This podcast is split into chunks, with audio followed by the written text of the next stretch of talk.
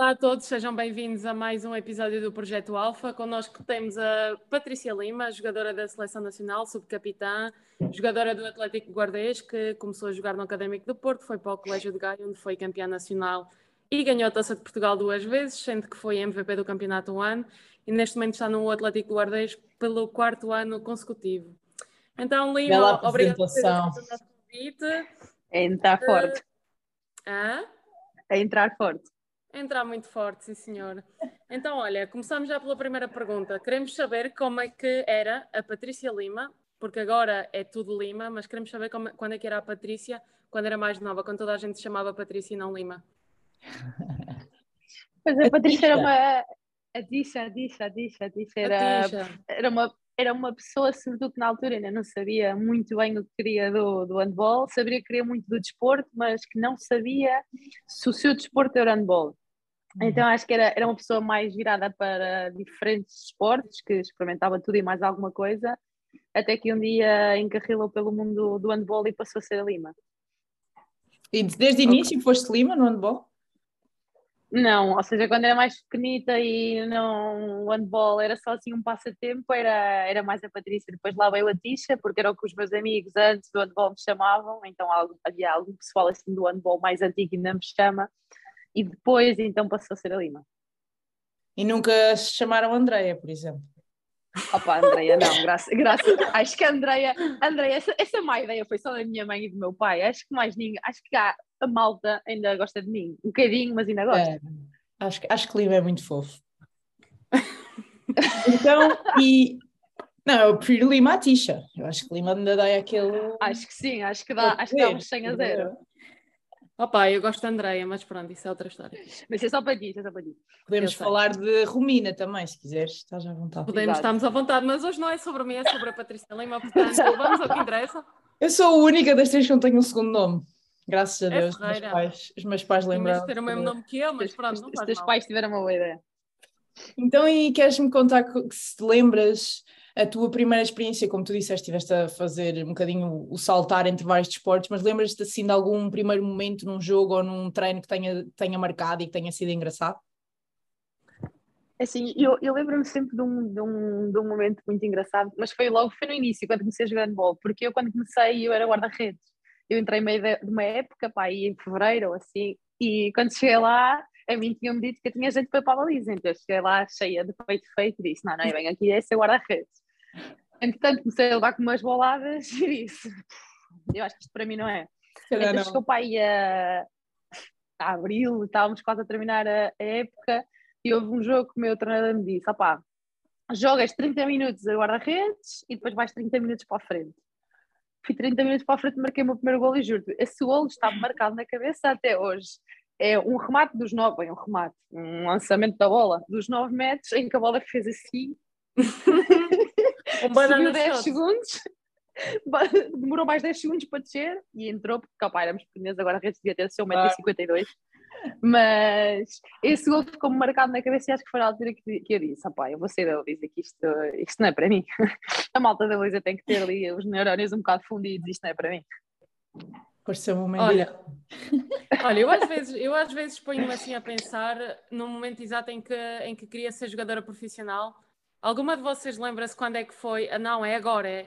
Eu não tenho, não tenho bem essa percepção, é sempre.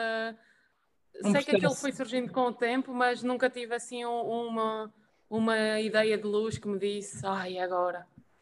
Opa, eu tenho, ou seja, não, não, não foi uma ideia de luz, mas tenho mais ou menos um momento na minha vida que, que foi quando soube mais ou menos que ia, queria ser eh, profissional. Opa, não foi um dia, não sei dizer, olha, foi neste dia, levantei-me de manhã e disse: é isto mas tenho aí uma época na minha vida que foi mais ou menos quando sou o que, que queria. E isso é foi mais ou menos com que idade, sabes? Pá, foi quando fui a primeira vez às cenas à seleção, com 18.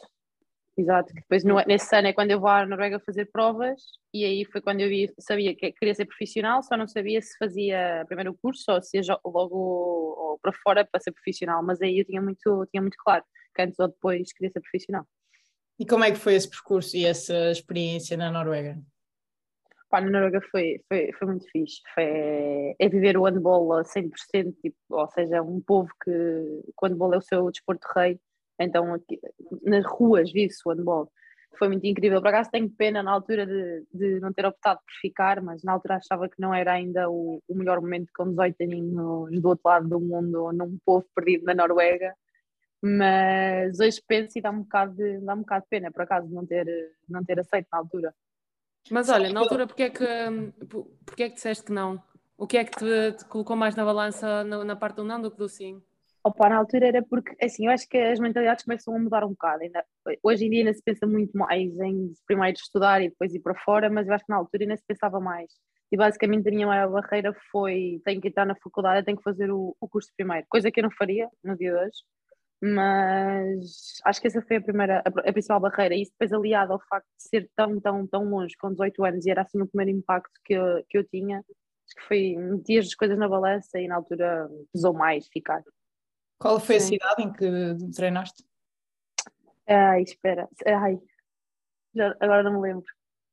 Mas era longe. Tenho que, tenho que... Sim, sim, era norte, norte, norte, norte, norte. Ou seja, era, ali na norte. do, do bode. Então era, era, eu lembro-me que cheguei a Oslo e depois foram 11 horas até chegar. Eh, ou seja, aquilo era mesmo. Era, era muito, ou seja, era, aquilo era mesmo nos pontinhas das pontinhas das pontinhas. É engraçado Mas espera. eu não tinha tido noção que tinha sido tão longe, porque é muito semelhante à minha história, que eu também fiz o, o teste é. lá, mas tive sorte que foi perto de Trondheim, Molde era-me mais perto, e também foi na mesma, na mesma questão. E hoje em dia sentes que é um arrependimento? Se voltasses atrás, tinhas feito outra maneira? Sim, não digo que tinha ficado na Noruega, mas sem dúvida que, que a coisa que eu mais me arrependo é, é ter esperado tanto para sair do país. É o que mais me arrependo, sem dúvida. Mas olha, eu às vezes, eu às vezes penso que hum, às vezes nós temos essa prioridade de terminar o curso, terminar o curso, mas na verdade nós não usamos o curso. Portanto, eu é às isso? vezes penso até que, ponto, até que ponto é que faz sentido estarmos a atrasar uma coisa que, que temos a certeza que queremos por um curso que se calhar daqui a 10 anos nem vamos ter interesse se querem utilizar. Eu acho que tanto tu como, como a Ferreira, vocês querem usar na mesma o vosso curso e eu também. Mas há muita gente que faz o curso hoje e daqui a quatro anos nem quer saber do curso para nada. E uma coisa que eu acho que nós não pensamos na altura e temos muita pressão dos pais, da sociedade, toda a gente à nossa volta, é que o curso tu podes fazer com qualquer idade, tu podes estudar até, e quando tu vais para fora tu percebes a quantidade de pessoas que estão a tirar cursos uhum. e a ser uhum. atletas, a fazer part-time, e, e, e, se calhar um curso que demora três anos a fazerem em seis, mas fazem, e o handball tu não podes adiar, é, é, um, yeah. é um estilo de vida e é, e é um. O desporto é mesmo assim, tu não consegues adiar. Tens ali 30, 35 anos, com sorte guarda-redes aos 40, mas mais que isso não consegues. E tu consegues sempre estudar. Consegues sempre estudar. Portanto, hoje em dia eu também diria o mesmo. E acho que isso é uma coisa que, que nós devemos passar às mais novas: é que sim, é importante estudar, mas é possível fazer os dois, os dois ao mesmo tempo. E, e sim, é, é por isso que eu depois também. Sim, sim, sim, por isso, é que, por isso é que eu falo em arrependimento, porque lá está, eu acho que o curso pode esperar e tu podes, ou seja, podes, estar, podes ser profissional e começar a tirar o curso e lá está, se tu fores profissional 10 anos, tens 10 anos para tirar o curso, não, tem, não tens um limite para, para tirá-lo. E já a carreira de desportista profissional é uma coisa muito curta, que passa muito rápido, dependendo também do que o teu corpo te permite, ou das tuas lesões e do, do tempo em que vais conseguir estar ao, ao mais alto nível enquanto lá está, o estudar, podes estudar quando acabas, podes ir estudando enquanto és atleta profissional. Aliás, acho claro. que o Covid houve uma coisa que veio ajudar muito que foi uma parte das universidades antigamente não tinham nada, nada, nada, nada à distância, agora há milhares de cursos à distância. É, para os esportistas, o Covid nisso foi, foi muito bom. E eu vejo as diferenças de mentalidades, lá está, acho que em Portugal ainda temos essa, ou seja, agora está melhor, mas continuamos a ter muita mentalidade de, meu Deus, tu se não tiveres uma licenciatura não vais a lado nenhum. Tirar a licenciatura, ninguém quer saber se daqui a 10 anos a vais utilizar, mas o importante é que tu, é que tu tens. E por acaso eu assim, aqui em Espanha sinto isso um bocado diferente, as, as miúdas tipo primeiro está a carreira desportiva e ok, continuam a estudar, mas se tiverem que fazer em 10 fazem em 10, se tiverem que fazer em 15 fazem em 15, mas a carreira desportiva está primeiro porque efetivamente é uma coisa que, que acaba muito, muito rápido. É efêmero. Sim, mas eu acho, eu acho que isso também tem a ver com a cultura, não é? Nós em Portugal não é nos garantido que eu hoje tiro o curso de médica e vou ter entrada na especialidade que eu quero, ou vou tirar o curso de fisioterapeuta e vou, vou trabalhar na clínica que eu quiser. Portanto, acho que é um medo normal que os pais que os pais projetam, sim, sim. acabam por projetar nos filhos, que é de tens primeiro tiras o curso e depois faz a tua vida. E sim, pronto, lá está, acho que isso tem tudo a ver com, com o país que temos e a cultura que nos foi impingida. Atenção, que eu, também acho que, há uma, que eu também acho que há um tema importante que é também acho que ninguém deve sair por sair e sem estar preparada. Sim, claro. Porque também claro. acho que há muita que, gente, calhar, não foi o meu caso, mas há muita gente que usa tipo, a, ou seja, a licenciatura ou assim como desculpa. Eu já não estou preparada, mas eu não vou assumir que não estou preparada. Vou meter, ou seja, vou arranjar como desculpa que estou a estudar e pelo menos enquanto não acabar isto não posso ir, sabes? Eu acho que também a malta não se pode mandar para fora sem, sem ter noções, porque também já vi muita gente que aos 18 anos era tudo ilusões e chegou aos 20 e morreu a ilusão é ali porque foram, foram para fora sem estarem psicologicamente preparadas, que é um, acho que é um ponto muito importante. Uhum. Pronto, agora nós vamos recuar um bocadinho ainda, a tua parte de onde estavas no académico. Tu começaste a ser assim um pouco mais conhecida quando foste chamada à seleção, foi que é no teu último ano do académico ou no penúltimo? Eh, no penúltimo. Não, no último, Ah. no último, porque eu ainda fiz um, um ano de junior no colégio, sim, no, no último ano do académico. Sim, e de repente, quando tu começaste a ser chamada, as pessoas começaram a ouvir Patrícia Lima, Patrícia Lima. Porquê é que na altura tu não eras conhecida e depois naquela. Logo, até foste logo patrocinado pela Hummel, foi logo assim, Sim. foi quase um boom. O que é que, Sim. o que é que aconteceu para de um, de um momento para o outro as coisas começarem a correr assim tão bem? Ah, vai, vou ser sincera, eu, eu ao início, no- assim, eu era miserável, ou seja, eu, eu tinha um nível muito, Honestidade acima de tudo. Seja, eu ao início eu pedia ajuda ao menino Jesus para conseguir fazer um passo e para rematar. Eu era assim toda magrinha, toda, toda fininha, e sabemos que quando bolsa sem corpo a coisa complica um bocado. Então eu acho que basicamente o boom foi, coincidiu com na altura quando, quando eu dei o salto em termos de, de qualidade. Acho que foi mesmo quando cheguei, na altura era aquela, tinha aquelas trocas que era juvenil 3 anos ou júnior 2 anos, tu podias escolher. Eu acho que foi na altura quando eu subo, às, ou seja, no último ano académico, eu faço o último ano também com as séniores, que era juvenil segundo ano, acho eu, e fe- fiz a dupla subida. E hum, acho que o facto de estar com as séniores e a parte do físico e tudo fez com que eu tivesse que dar, basicamente decidir, ou dava o salto ou, ou ficava, ficava estancada. E, e dei o salto, e acho que foi, o boom foi por isso, porque também vinha, vinha de uma equipa da segunda divisão. Lá está, se tu já jogasses na primeira divisão, o teu nome já era conhecido, sabia mais ou menos quem é que tu eras, quando tens que estudar as equipas que vais jogar. Agora, vindo de um, de um clube da segunda divisão, eu acho que acontece muito isso, não, que não se conhece as, as equipas ou os nomes das segunda divisões. E quando há uma jogadora que dá nas vistas de um clube que não é tão conhecido, acho que é mais fácil de falares, de falares disso. Sim, sim. Mas essa entrada na seleção também não deve ter sido fácil. Entraste no grupo mais tarde e entraste em que Júnior B? Junior, A- jun- não, Junior A, eu, já? Junior A, primeiro ano. Eu só Pois, fiz- porque se- Só fizeste dois anos Sim. de Júnior de seleção e Sim, depois sénior logo. Sim, depois logo sénior. Pois, é que nem imagino como, como é que foi assim tão difícil, porque se para a Ferreira já foi difícil, e tu entraste em quê? Eu entrei quatro anos de seleção antes das séniores. Exato. Eu Pronto, entrei então dois anos mim. antes da Lima, imagina neste ano que já era quase a preparar as séniores quando tu entraste. Já. Sentiste assim alguma dificuldade quando entraste, o grupo já fechado ou... Pá, senti assim, no primeiro ano que eu entrei, o grupo era muito fechado, muito fechado mesmo. Aliás, eu na altura lembro-me que fui porque houve uma lesão de, um- de uma central e basicamente, é por cima o estágio era no Colégio de Gaia, que era para fazer o, o top natal. Mariana E, Faleiro. eh, exato, eu acho que foi a Mariana que se, que se lesionou, por acaso. E eu basicamente entrei, mas eu na altura fui e, e vê lá que, que a ideia que eu tinha era o grupo era tão fechado que tu vais ao estágio, vais dar o teu melhor, mas vai ser muito difícil ficar porque o grupo está basicamente feito.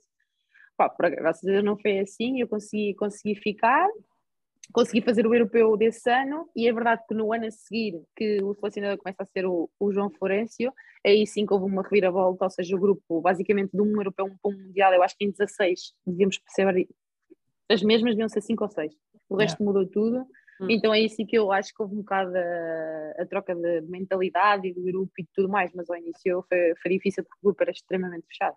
Eu acho que Portugal passou um- uns anos na formação das seleções em que os grupos eram mesmo fechados. Parece que Sim, sim. desde, desde as Júnior C, quase, não era? Porque existiam Júnior C na altura. sim. Ou seja, desde que tu tinhas 14 anos, que era aquele grupo e era aquele grupo que seguia sim. E era muito E difícil. não entrava, troca. e não entrava ninguém.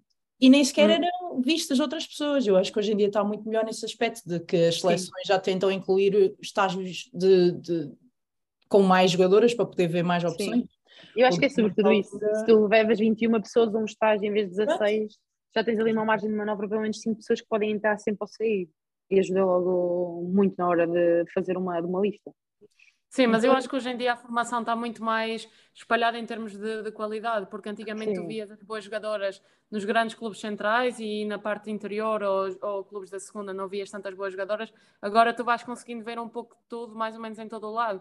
Por isso acho que é, acho que é algo positivo em relação à formação do handball português, não é? Não, ainda não estamos ao nível do masculino, mas acho que já se vão fazendo assim coisas engraçadas. Sim, eu acho que é, é muito bom que não haja um todo poderoso. Por exemplo, claro. em, assim, antes era o Madeira Sado, foi o todo poderoso durante anos, depois veio o Lavário, depois o Colégio também teve ali dois, três anos muito bons, mas havia sempre um todo poderoso. Eu acho que este ano, ok, agora há o Benfica que está a fazer uma grande aposta, obviamente, mas há bastantes clubes que estão a trabalhar muito bem e a fazer eh, bons trabalhos. Sim. E hum, o bom é que quando um clube aposta, faz com que a, faz com que a pressão dos outros aumente, género, há dois ou três que têm que ir atrás deles. E acho que isso é bom porque vai chegar a um ponto que, que todos os clubes que queiram estar na primeira divisão e que queiram estar a competir vão ter que investir de alguma maneira no, no seu plantel. E acho que é, é por isso que estamos a evoluir tanto. Então, e como é que foi passar de uma atleta que quase não, não é vista pela seleção e fazer só os últimos dois anos de júnior para agora ser a subcapitã da seleção sénior e ter um papel tão importante como central na nossa seleção? Eu nunca, nunca olho muito para isso, acho que foi tudo, foi, uma, foi progredindo, ou seja, nunca foi de um dia para o outro, tu acordas e foi o bom. Como foi tudo tão linear e foi, foi, exatamente, foi como quando estás a subir uma, uma escada, foi pouco a pouco. Então nunca, nunca parei para pensar e olhar para trás. É verdade que penso, género, que ao início custou muito e foi muito difícil a parte de entrar nas seleções, a parte de afirmar-me, mas lá está, foi, foi sempre um trabalho tão, tão gradual que nunca pensei nisso como o que custou chegar aqui. Assim, continuo a trabalhar e sei o que trabalhei e isso chega perfeitamente. Uhum. É. Pronto. Tu depois de, de, alguns anos assim muito, muito bons no colégio, foram que sete anos? Oito anos? Foram bastante. Pronto, depois de, disso tudo acabas por sair do clube com uma dobradinha, não é? Chegas à Espanha, o país vizinho, que às vezes temos aquela rivalidade entre portugueses e espanhóis. Tu, quando chegaste lá, sentiste alguma apreensão por parte dos espanhóis de ai, ah, vem aqui uma portuguesa? Ou nada, ou foi seja, tudo, nada, foi tudo nada. simples? Nada, foi, na verdade foi tudo simples. Também tenho a sorte de estar na parte da Galiza, que eles basicamente gostam mais dos portugueses do que do resto dos uhum. espanhóis de Espanha, que, que é verdade. Se tivessem portugueses para eles. Yeah, yeah, não, mas eles dizem muitas vezes, tiveram que escolher mais rapidamente, estou com a bandeira de Portugal com a bandeira de Espanha. Uhum. Então eu nunca, nunca tive, nunca tive esse, essa dificuldade de entrar na equipa. É verdade que eles, na hora da verdade, se conseguirem preferir uma espanhola ou uma portuguesa, mas isso não é pelas portuguesas, é, eles gostam, ou seja, são muito patriotas Sim, eles, de, eles conseguirem escolher eh, as da casa, escolhem as da casa, mas nunca senti que joguei menos por ser a portuguesa ou por vir de fora. A única dificuldade que eu sentia ao início era a diferença de realidade de campeonatos, que vinhamos habituadas numa coisa, chegamos aqui e és um bocado com um balde de água fria da realidade, mas não por ser portuguesa, senão pelo nível que tens num lado e do outro, simplesmente. Qual é que foi a maior dificuldade que encontraste? Uh, uh, o choque maior? Foi físico? Foi. Em termos de jogo, a rapidez. Foi... A, rapidez. A rapidez Não, em termos, em termos de tudo. Uh, tudo, também vida. pessoal, tudo. A mudança de casa, porque tu eh, sempre viveste no Porto. Ah, sim, sempre viveste com os teus pais. Sim, sim, sim.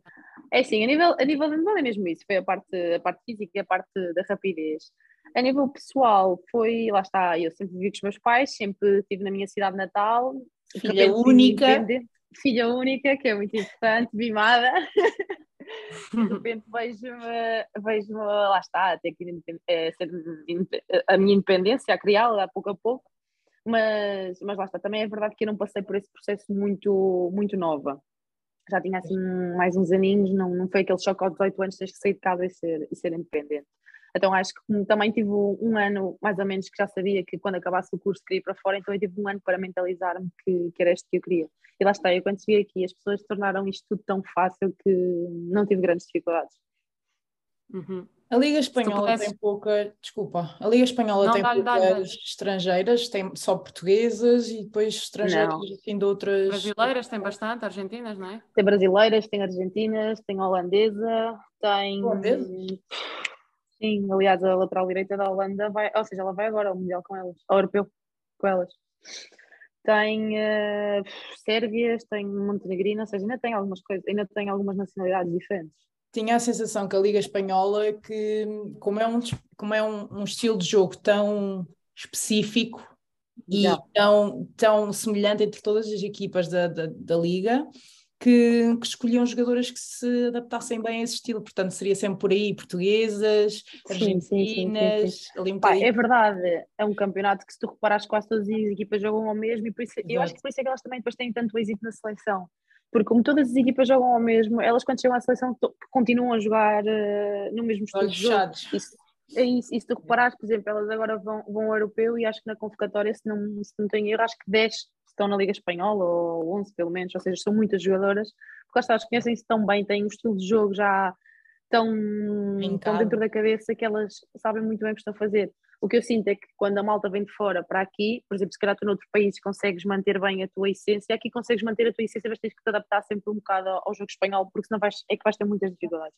É muito difícil. Se não te adaptas nem que seja um bocadinho, vais ter muitas dificuldades, porque é o que tu dizes, é um jogo tão característico delas uhum. que tu tens que acabar por ceder alguma coisa que estavas habituada a fazer para, para, ter, para ter êxito. Claro. E o que é que tu deixaste de lado para, para conseguires ter êxito no teu jogo? Eu acho que comecei a ser uma jogadora muito mais de um contra um, aquela jogadora mítica chata roscas. que a malta diz. A malta, opa, as, roscas, as roscas hum. depende da altura. Há uma altura que dá, outras alturas que não dá. Mas eu acho que comecei a ser uma jogadora muito mais de um contra um. Ou seja, aquele jogo que toda a malta diz que é chato espanhol. Pá, é hum. chato quando jogas quando estás contra, mas depois quando está do teu lado dá gozo. Até, até engraçada a coisa, dá gozo. Uhum. Então, e tu um, tiveste o selecionador da seleção espanhola ano, até o ano passado, certo? O pá. José Inácio Pradas. Pradas. Eu digo sempre padres. Pradas. A gente ajuda Pradas. quando ela quer dizer o, tá, o Pradas, tá. a gente diz. Podíamos ter tentado fazer esta entrevista em espanhol, o que é que vocês acham? Ah, podia fácil. O teu espanhol. Claro, Romina também. Claro que sim. A Romina também. e então, um, ele é conhecido como um treinador muito tático e muito exigente. Uh, como é que foi porque como tu estás a falar do, do, estilo espanhol, que é um estilo muito característico, é um jogo muito, muito tático, muito exigente e especialmente muito exigente nas centrais, que têm um trabalho muito mental e ter um treinador com essa qualidade e essa exigência, sentiste que isso te, que te melhorou o teu jogo? Ou olhando para trás e fazendo um balanço final, um, teve mais um peso difícil e negativo na tua saúde mental e na tua capacidade de, de aguentar este tempo com ele ou foi mais positivo? É sim, foi, eu faço um balanço final, é, foi extremamente positivo. É verdade que, que ele é um, é um treinador muito, muito exigente, o mais exigente que eu já, já tive, mas também posso dizer que é o melhor treinador que eu, que eu já tive, sem dúvida alguma. Ou seja, ele é um gênio do handball, percebe muito do handball o único problema é que muitas vezes não entende que a parte que ele está a idealizar na sua cabeça, no momento, no microsegundo, a jogadora em vez de ir para a esquerda vai para a direita já trocou tudo.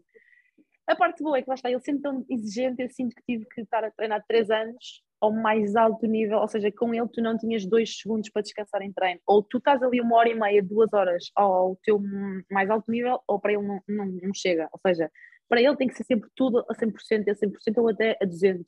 E parece que não, mas isso um desportista é desgastante psicologicamente. Eu não estou a dizer que não, havia dias que nós chegávamos ao treino e era onde é que nós nos vamos virar agora? Mas por outro lado, também é verdade que foi essa exigência da, da parte dele que, que me fez corrigir eh, erros, que me fez melhorar muitos detalhes do, do meu jogo. Então lá está, sim, foi muito pesado psicologicamente, sim, houve momentos muito complicados, sem dúvida alguma, mas pensando num nível global, sem dúvida que foi extremamente positivo e é o que eu digo, foi sem, sem dúvida o meu treinador que eu, que eu já tive. Então, se tu pudesses destacar a melhor coisa que aprendeste dele e a coisa que, que não aprendeste, mas a coisa que mais te levou para a negativa, o que é que tu dirias? A melhor parte que eu, que, que eu aprendi dele, lá está, foi vou falar em duas perspectivas, foi essa de estar sempre ao, ao limite, jogar sempre no limite e ao 100%, e em parte handbolística foi, ou seja, eu sempre, eu sempre me considero que foi uma pessoa que, para além de jogar handball, sempre vi muito handball e entendia bastante handball. mas com ele comecei a perceber pequenos detalhes do jogo que normalmente ninguém olha, que são coisas mínimas, mas que fazem, quando todas juntas, fazem uma diferença em termos de jogo incrível. Eu acho que ele foi a pessoa que mais me ensinou nisso. Da parte negativa, acho que houve vezes que se calhar me fez duvidar um bocado de, da, minha da minha própria capacidade de, para, para fazer as coisas. Ou seja, eu acho que ele não duvidava, porque ele se me estava a exigir tanto, é porque ele era o primeiro em acreditar, mas tu sendo jogadora, quando tentas 10 vezes uma coisa e nem à décima primeira te sai, tu começas a pensar, opá, se calhar uh, eu não consigo é fazer mim. isto. Isto não é para mim. Mas lá está, isto depois também são dias. Há um dia que tu pensas e há outro dia que chegas ali e à décima segunda sai. Então aí tu dizes, uhum. porra, afinal era para mim. Acho que essa uhum. é a uhum. parte negativa. Houve algum momento em que pensaste mesmo, houve, houve algum dia em que pensaste mesmo, não, vou, vou deixar de jogar handball, isto não é para mim, não, não consigo mais. Não, nunca na minha vida pensei vou, vou deixar de jogar handball, isto não é para mim. Sou uma pessoa de cabeça muito pequena nesse segundo, mas nunca pensei vou deixar de jogar handball. Pensei, opá, vou virar as costas e vou-me embora, vou, vou ali ao mar, grito, dar, pegar três gritos à praia, vou-me mandar à água, vou-me mandar contra a parede, mas por acaso, deixar de jogar nunca pensei. Ah, mandes contra fazer. a parede. Já, opá, coitada da parede. As paredes não aguentam. Coitada, coitada da parede comigo já pensei, opá, lá está, na altura, no momento da explosão, pensei muitas coisas. Por acaso, deixar o handball, não. É verdade que muitas vezes, quando estou muito cansado de manhã, levanto e digo assim: em que momento é que escolhi esta vida? Porque Mas esta vida, pensei. não é? Eu acho que isso é a frase mais comum. E não, é? por acaso, eu acho que nunca tive. Por que é que eu faço isto a mim própria? E ainda hoje de manhã, ainda hoje de manhã, que nós hoje super cedo, onde tivemos uma sessão de ginásio super forte, levantei-me de manhã e disse assim: em que momento é que a minha mãe me deixou ser profissional de handball? Foi o meu primeiro pensamento de manhã. Mas pronto, malta levanta, come e vamos embora. Como eu te entendo. A Jéssica Olha, é mas... Eh, positiva. Ah? Jéssica é demasiado positiva. Para ser guarda-redes tem que haver... Olha, mas a sério, nunca tive, nunca tive essa reflexão. Opa, de, cada vez, olha, cada vez que me partem, cada vez que me partem o nariz, cada vez que levo ah, uma no olho aqui, cada vez que me torcem um braço, eu penso, mas porquê? Opa, mas eu acho que nós não, pensamos não... Isso, nós somos nisso, somos, é, nós pensamos porquê, mas é numa já de, de rir. Acho yeah, que há yeah. pessoas que nunca pensamos, que nunca pensamos, opá, porquê? Para que é que eu estou aqui? Tipo, vou deixar isto. Nunca é nesse sentido. É no sentido uhum. de para que é que eu escolhi isto? Mas, então, opa, mas não, é, é... não era melhor pensar uh, porque é que eu fui para dentro e não para fora? Não é tão radical. Opa, eu também penso muitas vezes isso. Quando me estampo com alguém e faço uma, uma falta atacante, digo, porque é que foste para a esquerda e não para a direita? Mas aí são coisas diferentes. Eu estou a falar quando me dói, sei lá, quando dói as costas de manhã, uma malta pensa logo, opa, para quê? Para quê? Eu penso logo, é, já estou perto dos 30. Mas pronto, isso é uma ter Olha, olha, uh, não és, para, para quem vê, não é? E mesmo para quem te conhece, acho que todas nós sabemos que tu és uma pessoa que não acusa muita pressão. És, és esse tipo de pessoa ou no fundo acusas, mas consegues disfarçar bem? Não, acho que não acuso mesmo. Aliás, eu, aliás, eu não acuso a pressão e eu adoro a pressão. Eu adoro os jogos que são ou de morte, eu adoro os pavilhões cheios, eu adoro um treinador a gritar, eu adoro três a quatro pessoas na bancada a dizer-me o que não têm que dizer. Não, não há pois, nisso tu lidas sempre, sempre muito bem, as pessoas a falar, a cascar por cima. Trash talk. Não, acho que lá está. Acho que nunca, não é de disfarçar, acho que é só mesmo assim. Na verdade, a pressão é onde eu gosto, de, na linha que eu gosto de jogar, assim. E sentiste algum, por exemplo, quando, quando falaste desses momentos em que duvidas da tua capacidade, sentes que isso afeta a tua maneira de, de lidar com a pressão? Por exemplo, quando tu também tiveste o cruzado, não é? Também passaste por, por, uma recuperação. Sim. Estamos aqui, equipa. Estamos aqui. Equipa cruzada. As três cruzadas, já. Yeah. e então, um, sentes que nessa altura a tua maneira de lidar com a pressão foi diferente ou está mesmo inerente, é mesmo inerente a ti e não vai, não, não te afeta? Hum, não me afeta, ou seja, nem, nem, na questão da lesão, nem na questão de quando tivemos os, os momentos mais negativos no handball, por acaso a pressão foi algo que nunca, nunca esteve diretamente relacionado com isso. Também é verdade que, por exemplo, em relação ao joelho, tive uma recuperação mesmo muito, muito boa e acho que voltei melhor do que estava antes. E ah, nem toda a gente tem, tem a sorte de poder, de poder dizer isso. Então acho que aí realmente, relativamente à pressão, não teve, não teve nada, nada, nada a ver. Sim, tanto que eu me lembro quando tu te lesionaste tu, tu, e tu acabaste por saber que era cruzado, tu estavas, aceitaste bastante bem e pronto, como já tinhas acompanhado vários cruzados, até o teu pai e tudo mais, foi Sim. ok, isto são no mínimo oito meses, eu não quero jogar antes e vamos embora para a frente. Acho que aceitaste bastante sim, sim, bem isso. Não, na verdade é que eu tive sempre as ideias muito claras desde, desde o início. E até foi estranho como é que eu tive tão claro, porque na altura, quando, quando eu me zanei, toda a gente dizia que não era cruzado, que não tinha nada a ver com cruzados, os médicos, três ou quatro médicos que eu fui antes da ressonância, todos diziam que não era cruzado. E só no dia da ressonância que eu lembro perfeitamente, eu saio da clínica, olho para o papel e na altura já estava a fisioterapia, alguma coisa entendida do que estava ali escrito, e olha aí, pai, eu acho que deram a ressonância errada, que é a primeira uhum. cena que tu tens. Mas logo a seguir foi, opá, é o que há, uh, eu tinha muito, eu sabia, só, só, tinha uma coisa muito clara na minha cabeça, tenho que voltar melhor do que como fui. Pronto. São oito meses, são oito meses, são nove meses, são nove meses, mas não vou pressionar, nem vou antecipar as coisas. E quando tiver que voltar, no dia que tiver que voltar, só tenho que voltar melhor do que antes de lesionar-me, já está. É verdade uhum. que aceitei, aceitei bastante bem, por acaso. Uhum. Então, e, e uh, olha, já. Diz, diz, diz, diz, espera, diz, diz. Espera, de todo, de todo. Uh. Eu? Vai, vai com tudo. Esta parte nós vamos cortar, não é? Um, não, está fixe. Queria te perguntar se como é que tu descreves a sensação de estares.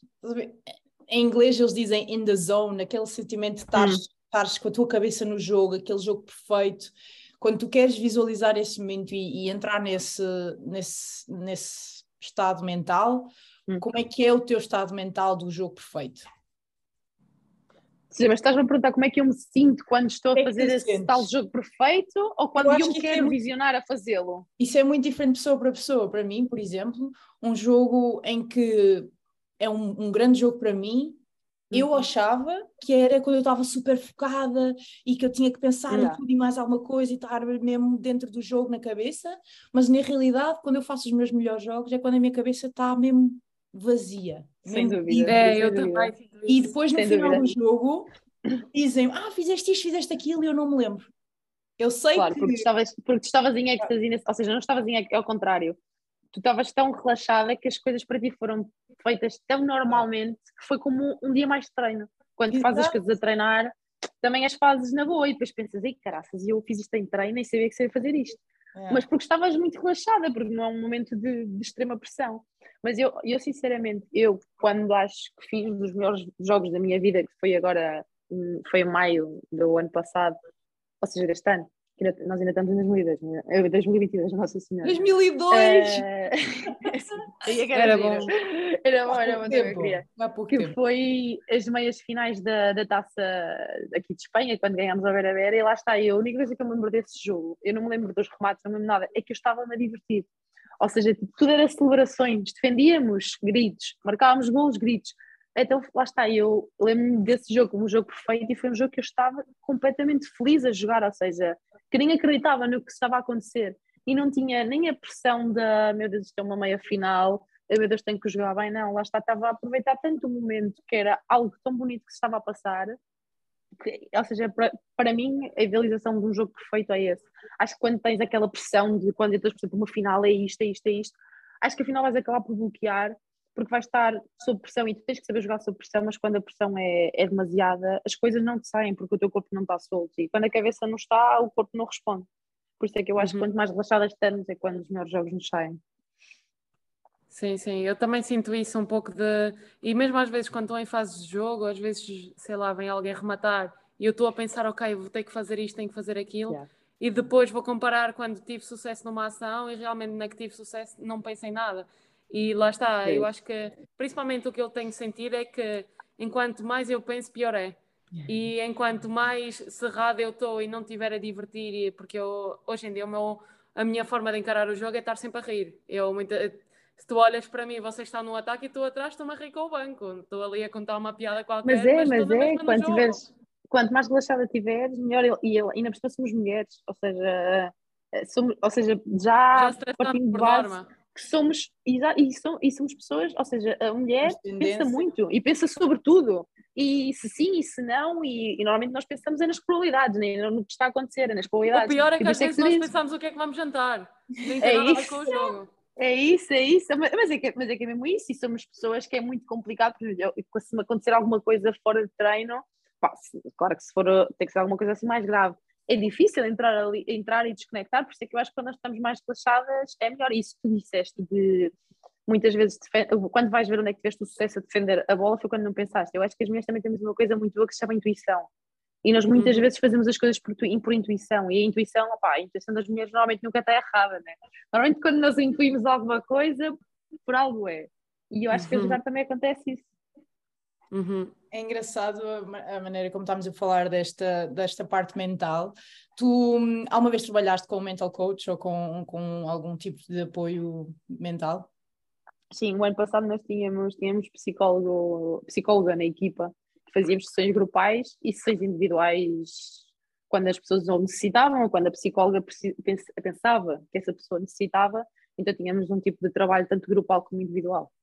E sentes que és uma pessoa que, que, beneficia ou sempre tiveste facilidade em gerir essa parte e, e não é algo que precises trabalhar tanto? E eu sinto que sou uma pessoa que sempre teve facilidade em gerir essa parte, mas sou totalmente de acordo que em algum momento da nossa vida, ou vários momentos da nossa vida, é extremamente necessária uma ajuda externa. Principalmente estando fora de, de casa e estando no mundo do desporto, que acho que são duas componentes extremamente pesadas para o psicológico acho que até é a melhor pessoa, ou seja, eu considero uma pessoa psicologicamente muito forte e consegue gerir muito bem as coisas, mas acho que é imprescindível que em algum momento vamos, vamos precisar de ajuda, nem que seja alguém que nos dê um prisma Ora. diferente da coisa. É isso, nem, nem precisa ser que nos dê a solução, só precisa, às vezes nós estamos tão metidas num problema ou estamos tão metidas dentro de um buraco negro que tu não consegues ver claridade à volta e só precisa de alguém que diga de fora e diga assim, mas isto é assim, assim, assim, porque é que tu não vês assim, assim, assim? E tu vais para casa pensar naquilo e tu sozinha dás a volta ao problema, porque afinal um psicólogo é isto, eles dão ferramentas para que tu dês a volta ao problema, não te dão a solução ao problema. Sim, mas eu acho que é, mas eu acho que é importante nós clarificarmos que um, ter um psicólogo, sendo atleta, não é a mesma coisa que ter um mental coach. Porque ter um psicólogo é alguém que, ah, que, te, que, te, vai ajudar nos teus problemas cotidianos ou não, ou questões, ou sim. até nada, vai ser alguém que te vai simplesmente falar contigo e ouvir-te. Mas o mental coach é realmente alguém que que vai trabalhar contigo no limite das, das tuas dificuldades e vai querer uh, torná-las melhor. Não, tem, não se trata tanto da personalidade, trata-se de trabalhar as tuas, uh, as tuas partes que precisam de ser melhoradas. E eu realmente tenho sentido cada vez mais isso, principalmente que, e é o que muita gente diz, nós fomos ouvir uh, entrevistas ou atletas mais velhos que dizem que, que nunca tinham sentido a importância de trabalhar com mental coach até ao momento em que trabalharam. E realmente eu sinto cada vez mais isso, porque eu, por acaso, já trabalho, trabalhei o ano passado, mas este ano muito mais e sinto que realmente faz toda a diferença. Não sei se o faria há muito tempo atrás, porque lá está, não, ah, não sei se, se, se, teria esta capacidade Sim. exato, para perceber porque é, é que eu falhei aqui e porque é que não falhei, mas acho que é algo super, super importante. E eu, eu acho também lá está. Diz, diz, diz. Que é um bocadinho também da cultura portuguesa ainda, não é? Este estigma de que Sim. Não se fala de saúde mental e, e, e eu acho que nós Sim, estamos... quanto mais falar do mental coach. O mental coach Sim. é o mental coach do Éder, tem um livro e está feito. Isto é uma Fez o livro, mas, é, livro mas eu acho também. Mas eu acho também lá está, toca a nós, a nós, ou seja, desmistificar um bocado a ideia de, tanto, por exemplo, estás a falar da diferença de mental coach e psicólogos, sim, são muito diferentes, mas lá está, os dois são necessários e acho que a malta é, ui, um psicólogo, eu estou bem da cabeça. Malta, que o psicólogo não é para quem está, bem, quem está mal da cabeça. O psicólogo é para te, para te ajudar na tua parte psicológica, não tens de estar louca para, para, para necessitá-lo. E o mental coach, lá está, acho que já é um nível que é o que tu dizes, quando que acho que tens que sentir também que já estás preparada para isso, porque o mental coach é o que tu dizes, trabalhas no limite. E não é feito e... o trabalho, tens de estar preparada para, para é fazer esse trabalho, percebes? É isso. E acho graça o que tu disseste de que, a maior parte das vezes, quando tu ouves entrevistas de atletas mais velhos que dizem que não sentiram necessidade até que o fizeram. E eu acho que isso no atleta funciona como tudo, por exemplo, é como um trabalho físico, sei lá, eu nunca trabalhei potência. Como eu não trabalhei, nunca trabalhei potência, eu acho que estou bem e estou no, estou no máximo das minhas capacidades. Depois começo a trabalhar potência e reparo que estou muito mais potente. E aí dizes, porra, Faz sentido. Realmente isso, fazia eh, isso faz sentido e realmente fazia-me diferença. Eu acho que o mental coach é assim: tu pensas que estás bem, até que consegues estar ainda melhor e dizes, é, opa, realmente. Para mim faz todo o sentido, principalmente no meio em que nós estamos, que nós queremos. Nós, nós vivemos handball a 100%. Nós pensamos uhum. em todos os detalhes que podemos trabalhar para estar na nossa melhor condição física, no nosso ponto mais alto. Porquê é que não haveríamos trabalhar a nossa parte mental? É tão importante e o handball é um desporto tão rápido, com tantas variabilidades, que tu não consegues pensar no momento em que estás a, estás a agir. É impossível, é tudo intuitivo. Tu não consegues, Mariana Lopes. Eu? É, tu, espera que a Jéssica sim. espera que a Jéssica quando salta entre um e dois. É não, a Jéssica quando salta entre um e dois e tem que pensar se meter uma rosca, um chapéu ou um remate à gaveta do segundo poste, a cabeça dela faz. Não, não, a Ferreira estava aí também e interrompia. Continua, continua. Não, já nem sei o que é estava a dizer. Não, é verdade, estavas a dizer que há muitas coisas para pensar e realmente precisamos ah. de alguém para nos. Yeah. Não, para e, nos, que, e que o handball, o handball é um desporto de milissegundos, percebes? Tu não uhum. consegues uhum. uh, controlar como é que tu vais reagir naquela situação se tu não a trabalhas antes, se tu não preparas da mesma maneira que preparas o mesmo remate, fazes milhentas vezes, tens que preparar situações sob pressão milhentas vezes, tens que ponderar como é que queres reagir em cada situação. Isso tudo é um trabalho que tu tens que fazer da mesma maneira que trabalhas a força, que trabalhas o remate, que trabalhas o que é que seja. E acho que em uhum. Portugal ainda precisamos de de, de crescer um bocadinho nesta, nesta perspectiva, não é? Sim, eu acho que se começa agora a falar um bocadinho mais e também ajuda muito que atletas internacionais conhecidos também comecem a abrir um bocado as portas para isso, porque pá, se os mais velhos, sei lá, se o Cristiano Ronaldo aparecer amanhã na televisão, na TVI, a dizer que faz mental coach, já toda a gente vai querer fazer. É. Ou seja, acho não, que também. Ele deve, ter, vai... ele deve ter tudo. Ele deve ter, ele deve ter pai 10, um, um para cada ele dia. Ele deve ter dois pessoas a descansar. que eu não sei que profissão é, é Mas, que é. Exatamente. Ele deve exatamente. ser. Ele parece-me o tipo de pessoa que não gostaria de admitir que tinha um mental coach. Ah, mas ele já admitiu, ele já falou disso. Ele quer sempre já falou a imagem de super poderoso.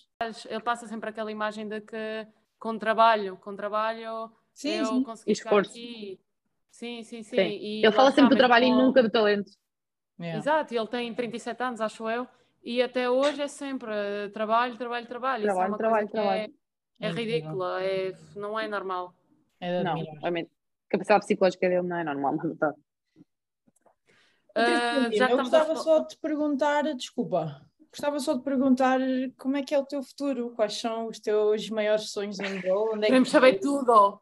Queremos saber. Opa, eu acho que o meu, meu é maior sonho.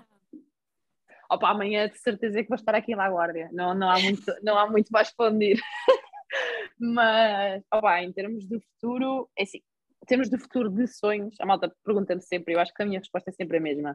O meu maior sonho não é, opa, adorava jogar Champions, obviamente que acho que é o auge de qualquer jogadora, mas o meu, o meu maior sonho é sempre jogar um europeu, um mundial pela, pela seleção. Ou seja, trocava isso por três anos na Champions.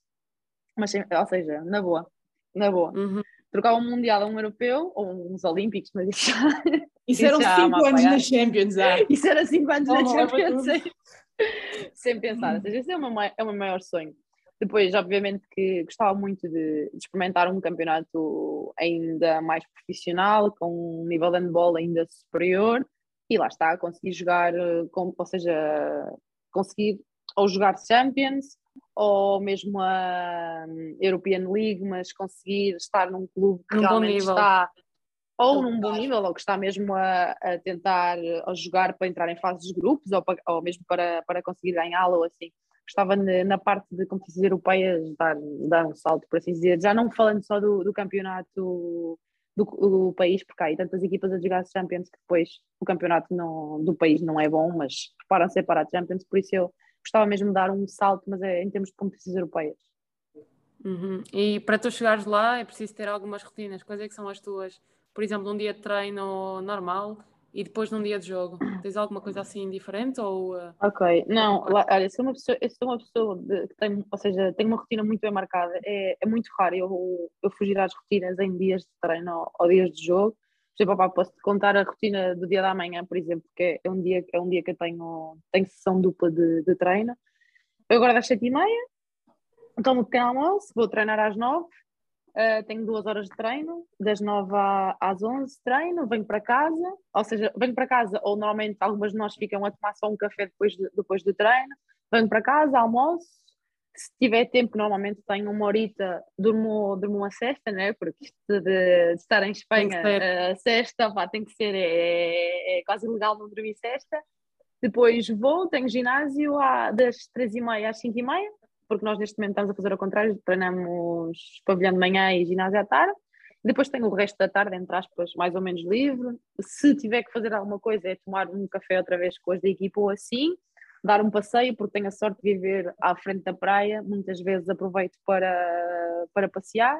Venho, janto e, e à noite já é para estar a descansar em casa e deitar-me relativamente cedo, porque também treinamos sempre muito relativamente cedo na, na manhã seguinte, mas lá está, as minhas rotinas são, são muito bem marcadas e é muito, muito difícil que eu saia da rotina. No dia do jogo, o que é que faz assim diferente? No dia do jogo, normal, normalmente, assim, nós às vezes treinamos, outras vezes não. Se não treinarmos, eu, eu acordo, no dia do jogo gosto sempre de tomar um pequeno almoço fora, aqui é um sítio que nós, que nós temos, que os pequenos almoços são, são espetaculares, que são bios e tudo o que está na moda agora e consegues fazer um pequeno almoço saudável e bom do dia de jogo fora de casa, um pequeno almoço para atleta.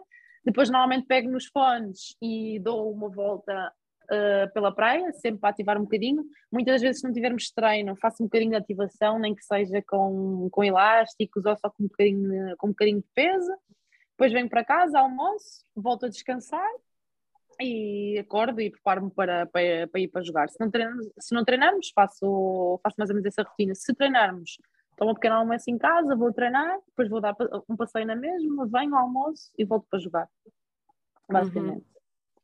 Então, eu uhum. fiquei curiosa pelo teu, pelo teu horário de treinos. A tua equipa é toda profissional? Como é que conseguem fazer esse horário de treino? São todas Somos todas profissionais. Todas. Isto é incrível. Eu acho, eu acho que, que o pessoal não tem noção. Tão perto de Portugal. Há sempre muito yeah. esta ideia de que a Alemanha yeah. é o mais profissional, é do, dos países mais profissionais, handball e, e blá blá. Esses horários para mim eram um sonho. E nós treinamos a horários de maluquíssimo. Yeah. Tu treinas a que horas? Yeah. Na Alemanha, ninguém treina antes das 6 da tarde e os ginásios são sempre às 8, 9 da manhã. Ou seja, imagina. Pois. Eu treino às 8 da manhã ginásio, ou handball, porque às quartas fazemos duplo, mas é handball, handball. E uhum. fazemos uh, o treino da manhã das 8 às 9 e meia e o treino da tarde das 6 às 8 da noite. Ou seja, chegas a casa, jantas, vais deitar, já são 11 e tal, estás a morrer, dormes 6, 7 horas se conseguires. Yeah, mas, por exemplo, eu também, lá está, aqui em Espanha depende muito da equipa também, lá está. As equipas mais do, do, do início da tabela conseguem fazer, conseguem fazer isso. Há outras equipas mais de baixo que não são todas profissionais, mas há uma coisa boa que em Espanha, lá está, que isso também, na Alemanha também existe. Tens critérios. Neste momento acho que é obrigatório ter seis jogadoras totalmente profissionais quatro semi-profissionais e três que podem estar só duas horas. Estou em, Espanha é obrigatório. E seis acho que isso, isso, quatro semi. Quatro, quatro a quatro horas, ou seja, seis a oito horas. Quatro, ou seja, podes ter mais, mas obriga mínimo tens de ter isso. Quatro a quatro horas e duas a duas horas. Que isso é hum. para obrigar os clubes a ter que andar da perna, basicamente. E foi, eu, eu acho que o campeonato espanhol começou a crescer muito outra vez por causa disso e começou a ser algo que as pessoas procuravam, porque lá está, como eles são obrigados as equipas mais ou menos têm que ter, eh, têm que ter eh, andamento, andamento porque senão não, não conseguem. Opa, se tu não tiveres era... esses jogadores profissionais, simplesmente não podes participar na primeira divisão. Isso era ótimo para, para, a Federação Portuguesa também tirar como exemplo. A espanhola Sim. teve que fazer isso há cerca, ou seja, eles tiveram aquele, aquele, aquela altura que o campeonato espanhol era espetacular, que era na altura que as craques e as trutas estavam todas aqui. Depois, na altura, tiveram um, um clima muito grande, que foi quando ficaram sem dinheiro, e depois a maneira que eles tiveram de voltar a puxar para cima, para fazer exigências. O que é que aconteceu? Houve clubes que desapareceram, pá, que não uhum. tinham dinheiro, mas pois, uns desapareceram e apareceram outros. Pois. E foi a maneira deles de evoluir. E eu acho que realmente é um campeonato que cada vez está a evoluir mais e que cada vez estão a apostar mais. Não é uhum. é o auge, mas opa, cada vez tem melhores condições. Joga-se um handball que eu acho que para aprender é muito bom e acho que começa a ser chamativo por causa disso. Sem dúvida. Sim. Sim, mas uh, em relação àquilo que a Ferreira estava a falar, uh, aqui em França também sinto que há muitos clubes que acabam de treinar muito tarde. Por acaso tenho, eu tenho a sorte de treinar num clube que treina horas muito decentes. Nós treinamos entre as 5 ou 5 e meia, portanto às 7 da noite já estás pronta uhum. para jantar, então tens bastante tempo, não vais para a cama com a barriga completamente é. a arrebentar de. Yeah. Porque principalmente quando acabas um treino, estás cheia de fome, comes, às vezes comes muito, não, não interessa mas yeah. aquilo que eu sinto, por exemplo, na minha equipa não, não são todas profissionais. Tens também algumas exigências, como tens em Espanha. Mas, mas lá está, as pessoas uh, quando têm contratos semi-profissionais, estudantes, ou têm só apenas, chama-se uma convenção, que é tipo, não é um contrato de trabalho, mas tens algo escrito, Uhum. uh, basicamente elas são obrigadas a vir ao treino, têm que se desembrulhar de alguma maneira para conseguir estar cá. As estudantes têm facilidades com as escolas, as escolas sabem que são atletas de, de alto nível, porque a partir de um determinado nível tu já és considerado, não é como em Portugal, que tens só que chegar a, a fase final europeia, mundial, etc. Uhum. Aqui não, tu a partir de um certo nível nacional já tens essas vantagens que, que pronto, outros países não tens.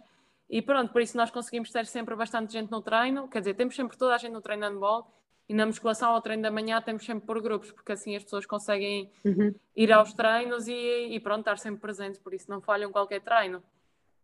Mas olha, eu acho que acabaste de ter uma coisa super importante que tu falaste aí da capacidade, ou seja, de que as escolas sabem, sabem que as atletas são atletas de alto rendimento e não é preciso em Portugal como teres que ir a uma fase final de um europeu um mundial. E eu sinto isso muito em Espanha também, elas têm muitas facilidades para estudar, mas vocês não fazem a mesma ideia. E apoios, em termos de bolsas, o que elas recebem só de bolsas Sim. para estudar, não, não, é inacreditável. As bolsas que elas recebem por ir à seleção, ou por ir aqui, ou por ir ali, ou por ir à fase final de uma taça, Mas elas elas recebem bolsas por tudo. os estudos pagos Por tudo. e bolsa extra. Ou elas pagam? Sim, sim, eles têm estudos pagos e bolsa extra, ou seja, não são todas. Ou tu tens que ser, opa, ou tens que ir à seleção, ou isso, mas, por exemplo, vou falar do nosso caso, que estamos na seleção nacional. Uma atleta nossa, ou seja, assim, para, para estudar e tudo, por exemplo, eu sei de casos delas que recebem tipo 8 mil euros num ano para, ajudar, a- para apoiar os estudos. Por, por serem desportistas, ou seja, não são bolsas do Estado, são bolsas por serem desportistas e para gastar nos estudos que quiserem, ou para estudar inglês, ou para estudar chinês, ou para o que tu quiseres. Depois tem outros, ou, por exemplo, depois tem outras que são universidades privadas que estão interessadas em pagar-te o curso para Ah, dizer que a atleta a- X da seleção fez ali. Pá, isto em Portugal tu- também existe, elas têm, elas têm imensos apoios e já não só para estudar, elas têm bolsas para tudo e mais alguma coisa. Claro que não é qualquer jogadora, tens que, por exemplo, ir à seleção assim, Olha, mas não tens que ir a fases finais nem nada. Olha eu ando à seja- procura de uma pós-graduação. Achas que vou encontrar em Espanha e eles me querem oferecer?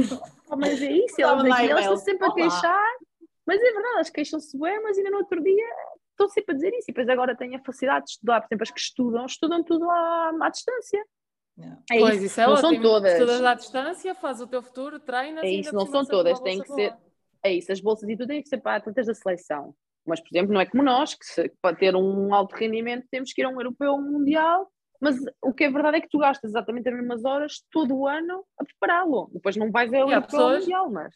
Claro. Sim, há pessoas que têm o azar de se lesionar no último treino antes do europeu ou mundial e já não vai e pronto, olha, Ou lá isso, foi a- isso a são coisas vida. que em Portugal, ou seja, tu lá está em Portugal, o estudante atleta não tem apoio nenhum. Va- Vamos ser sinceras, é entre zero e nada. Uhum. Então, e olha, para terminar, queres-nos contar a história mais bizarra que tiveste no, no teu percurso de handball? A mais engraçada, a mais maluca? Oh, pai, sim, eu não tenho histórias assim bizarras como tal, eu não tenho. Tenho duas engraçadas. Uma é muito, muito rápida, é muito pequenina e pronto, é engraçada, entre aspas, e a outra já é um bocado mais, mais longa.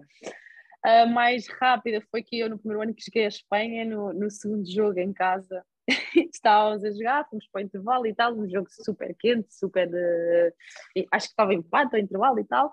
Se não tenho erro, era, era um, Guardas Beira-Vera, que era sempre aquele jogo mítico. E eu digo, eu digo às minhas colegas de, de equipa: não, fecha, não fechem a porta, eu tenho que ir à casa de banho. Vai a minha pivô na altura, que pensava que estava, estava habituada a ser sempre a última, mas lá está, tinha chegado à equipa há pouco tempo, fecha-me a porta. Ó pai, eu a bater na porta aos berros, tirem-me daqui, que eu tenho que ir jogar, tirem-me daqui, que eu tenho que ir jogar. Passado pai 10 minutos, vieram andar comigo no balneário, o meu treinador todo chateado, onde é que eu tinha andado, e eu, e eu presa dentro do balneário. Imagina, o jogo já tinha começado e eu ali a dar, a dar, a dar. Logo no Opa, in- essa é no mais- início. no- do- Sim, sim, primeiro jogo em casa, primeiro jogo em casa. Não, não, ou Ainda nem seja, quero imaginar a cara dele. Chateado contigo, ele? como se tivesse com a, veia, com a veia aqui fora, quase a batendo como se eu tivesse fechado dentro do balneário e não quisesse ter ido jogar. Foi basicamente isso. E a outra, opá, foi, foi há dois anos atrás que nós tivemos que ir à Ucrânia a jogar para as competições europeias, não. E foi uma loucura. Nós tínhamos que ir aqui à Turquia e da Turquia à Ucrânia. Chegámos à, à Turquia, voo para a Ucrânia cancelado. Era às noite da noite. Toca a passar ah, a noite na Turquia para apanhar o voo dia seguinte. Passamos a noite na Turquia, às quatro da manhã, às quatro da manhã começamos a levantar aos gritos, a dizer que ia ser um avião expresso, não sei quem, não sei o que mais, todas outra vez. A caminho do aeroporto, chegamos ao aeroporto, voo cancelado outra vez. Volta para o hotel, mais 40 minutos. Conseguimos voar no dia seguinte para chegar tipo a 4 horas do jogo, basicamente. Hum. A Ucrânia nevada, ou seja, havia, havia sítios com 2 metros de neve. Chegamos Chegamos à Ucrânia, nunca mais me esqueço, a minha delegada cai pelas escadas abaixo, porque escorregou e caiu pelas escadas abaixo, ou seja, tudo surrealista. Chegamos lá, o jogo, não, até o dia 2 não sabemos como é, que, como é que foi possível, correu super bem, ganhamos tipo por 8, ou por 9 ou por 10.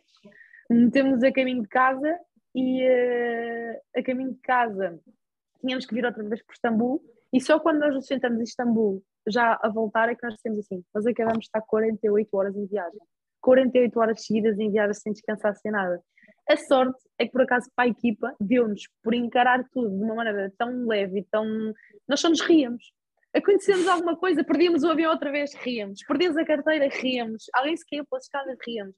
E acho que isso também, ou seja, não é uma história bizarra, mas também é história, ou seja, para que a malta veja o companheirismo às vezes que há numa equipa, que é no momento mais stress e do momento que podíamos estar todas a mandar vir umas para as outras, sacamos alguma coisa positiva e deu-nos deu para rir, mas acho que fez estar assim mais tive foi estar 48 horas em viagem com a mesma roupa, com a mesma mala, sem poder tomar banho, sem poder nada, porque alguém se lembrou de tiveram as, as malas de mão e tudo, as malas de porão e tudo. Opa, a sorte foi que não, não, a sorte é que nós estamos a viajar com mala de mão. Ah, pois, não, não tinham perdido as malas 30 vezes. Esquece. Pois, não, Imagina, 48 não horas sem lavar os dentes. Não tínhamos, não tínhamos. A sorte é que, eu disse na altura, a sorte é que nós temos malas de não. Porque nós em 48 horas a mala já, já estava na Indonésia. Olha, uma coisa que eu me lembrei, uma coisa que eu me lembrei agora por causa desta história dos, dos voos. Vocês estavam, isto já foi nas séniores, na seleção, quando nós fomos uhum. jogar à Turquia e estávamos em a bomba. A bomba a bomba. Papai, eu não estava, eu estava lesionada, mas isso foi convosco. Sim, sim. agora então, esquece. Esse também é uma história. A bomba, a bomba rebenta e a... Não, a bomba rebenta e Isso é uma história bem bizarra para partilhar aqui. Só me lembrei agora. Eu agora ah, pensava bem. Dessa. Eu a pensar bem, essa bomba na Turquia e uma vez que o Alavário fomos à Roménia, estávamos num hotel daqueles da Roménia a cair de podres, sabes mesmo aqueles hotéis que dava para um filme de terror. terror. E de repente há um terremoto. Credo. Não a entender, houve um terremoto. Mas sentiste muito? andar. Hã? Sentiste mesmo o terremoto? Sentimos. O, o, olha, a televisão caiu da mesa, vê lá, o terremoto que foi. Só me lembro do Neiva. Para, ponham-se baixo das mesas, baixo das portas. E nós todas, tipo, nas armações. aprende na escola. Yeah, yeah, yeah. Agarrar assim a porta e a, ver, e a ver o prédio a abanar, aqueles prédios velhos no sétimo andar, e nós a pensarmos, se, se o prédio oh, cai. Morremos aqui. Não há hipótese, o sétimo andar. E foi, e foi com uma bomba, que eu, eu lembro perfeitamente, estava acordada, de repente explode a bomba, alguém te levanta-se e diz, ia, está a trovejar, e eu, tá, tá, tá. tá. Não, mas isso não foi. Não, nós chegámos do treino. Ou do Sim, jogo. e a Ganta estava, e a estava deitada na cama. E de repente levanta nós, nós passámos ao autocarro, nós passámos ao autocarro e vimos boas ambulâncias a passar por nós.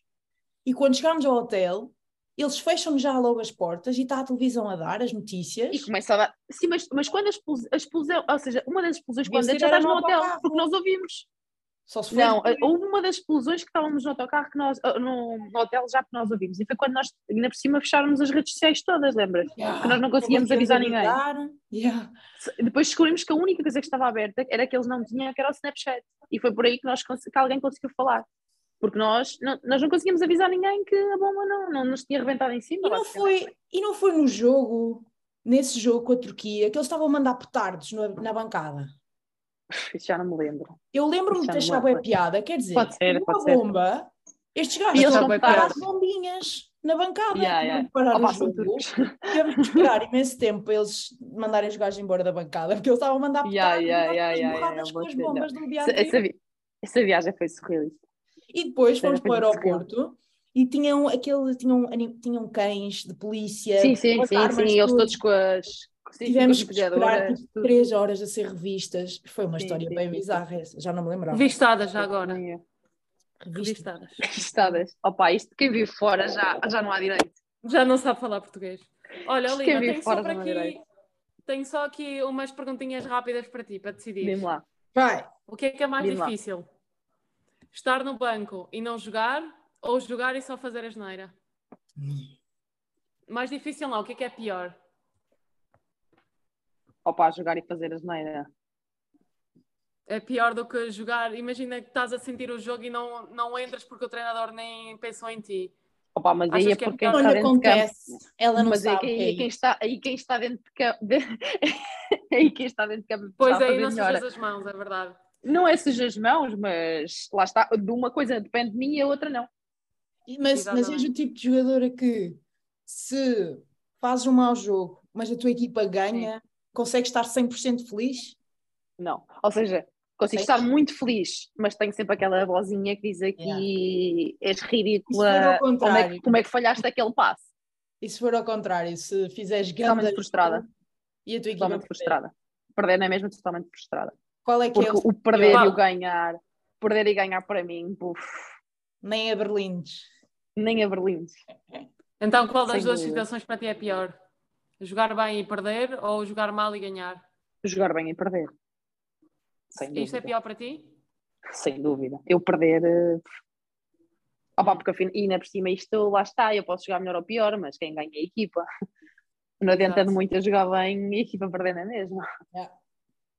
Agora a última. Falhar o remate da vitória ou levar, sofrer o remate da vitória mesmo à tua frente? Ou seres passada num contra um ou não interessa? Falhar o remate da vitória. Falhar o remate é pior do que Só- levares o gol da vitória à tua frente? Só falha quem tenta. E Sim, mas na por outro lado, Eu acho que também sinto isso, que na defesa é possível ajudarem Exatamente. Exata, e não é isso. E, um grupo. opá, e eu, sou, eu sou uma jogadora que gosta mais da defesa que do ataque, por isso permite-me mais, permite mais falhar no ataque que na defesa. Na defesa, não, caraca, na defesa não passam por mim no último, no último segundo. Ah, isto não Nem é uma que- nem que seja a palavra. mais. É onde é que ela tem mais basófia. Isto não é onde é que vai custar mais. É onde é que ela está lá. É tipo para defesa, estou aqui com o corpo à bala. Não passa. Ainda por cima, na- e a cena na defesa, ainda te passam e a Jéssica ainda mama o peru do ano e olha, estamos todas lixadas. É melhor não. pá, não fales de mim, isto é sobre ti hoje, já te disse. Lima, última pergunta. Depois de falarmos todo este teu percurso e todos os lados bons e lados maus, porquê é que jogas handball? Opa, eu comecei no Karaté, sinceramente. Era boa no Karaté. Estou à espera de uma, de uma É resposta boa, sentimental. Opa, porque eu adoro isto. Não, sabes? eu- Não, não, eu, comecei, eu vou ser muito sincera, comecei no Karaté. O meu, a minha grande paixão era o futebol, a minha mãe nu- nunca me deixou e recomendaram-me o handball. Mas também te digo, quando comecei a jogar handball, no momento que comecei a jogar handball, soube que era isso que eu queria. Mas Não porque se era para ser profissional. Porque a vida do handball. Não, porque porque é acho- que depois de porque é que depois de tanta parte negativa e tanta dificuldade e tantas lesões e tudo mais, porque é que ainda continuas a jogar? Qual é que Porque é a eu tua... acho que não há sítio onde eu motivo? seja mais feliz do que dentro de um campo de handball.